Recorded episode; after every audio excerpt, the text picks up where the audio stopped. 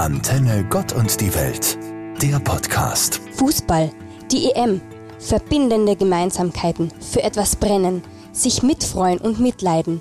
Dieses Thema wurde zuvor von verschiedenen Seiten beleuchtet und schöne Eindrücke erzählt. Beim Anhören dieser Texte fiel mir besonders auf, was sie mit mir machen. Ich hörte Podcasts zu verschiedenen Themen und spürte einen Auslöser. Gänsehaut, Zustimmung, Verständnis, Aufgewühltheit, Trost.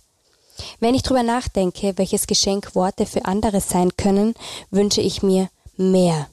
Mehr gute Gedanken, mehr Zuspruch, mehrere Menschen, die das Gute sehen und benennen, jemanden anderen positiv berühren. Wie heilend können Worte sein?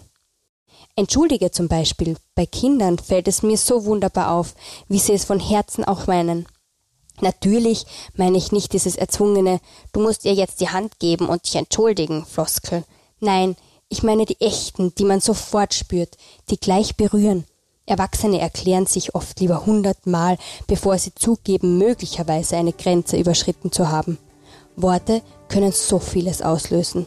Wie wunderbar, wenn sie für das Gute eingesetzt werden und das Herz erwärmen. Ich möchte mehrere und öfter gute Worte in mir suchen, finden und sie weiterschenken. Vielleicht ist es auch was für Sie, auf gute Wörtersuche zu gehen?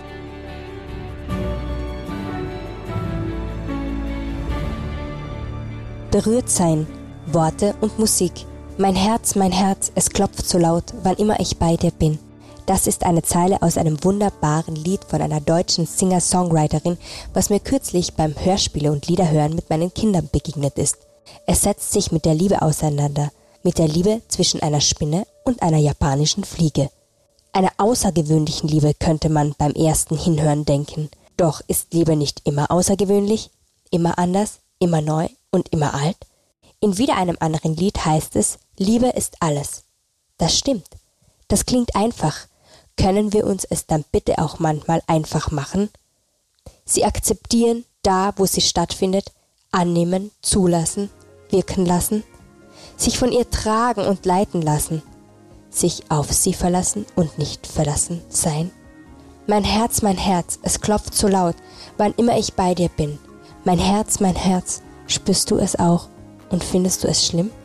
Nein, es ist nicht schlimm. Es ist wunderbar, denn Liebe ist so viel und für alle da. Sie ist gewöhnlich und außergewöhnlich, weil sie einfach ist.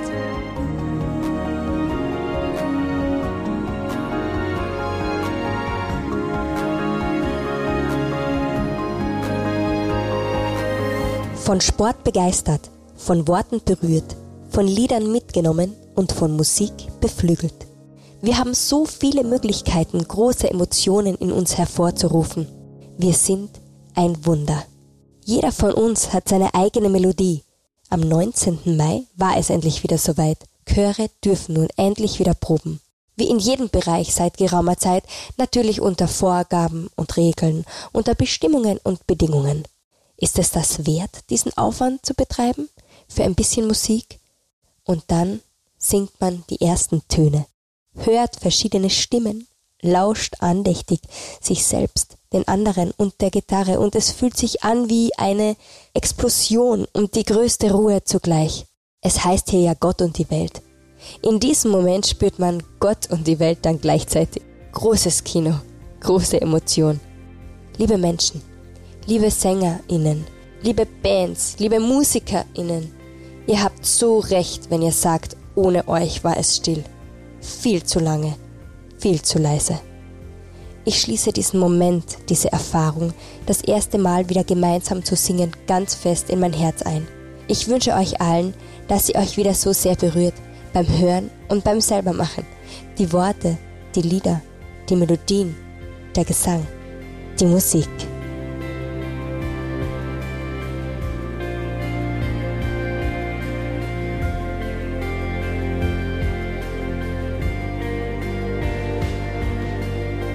Mein Herz, die Seele, Gefühle, Bewegtsein, Emotionen.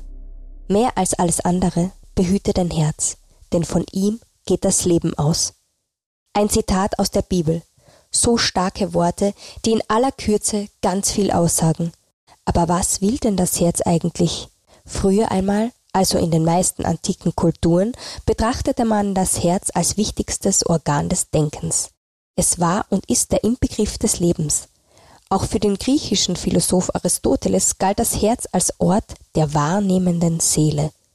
Wir sollen diesen wichtigsten Ort in uns also behüten.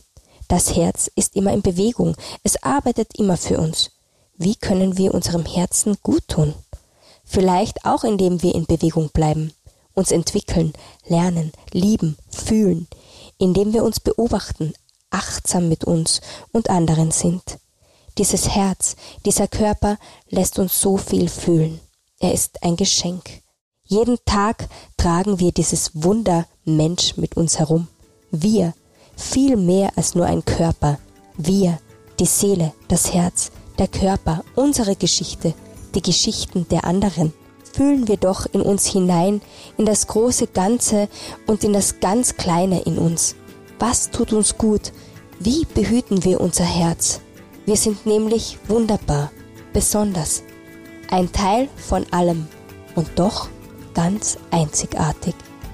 Sarah Hatzel-Neumeier, Religionspädagogin aus Kärnten. Antenne Gott und die Welt, der Podcast.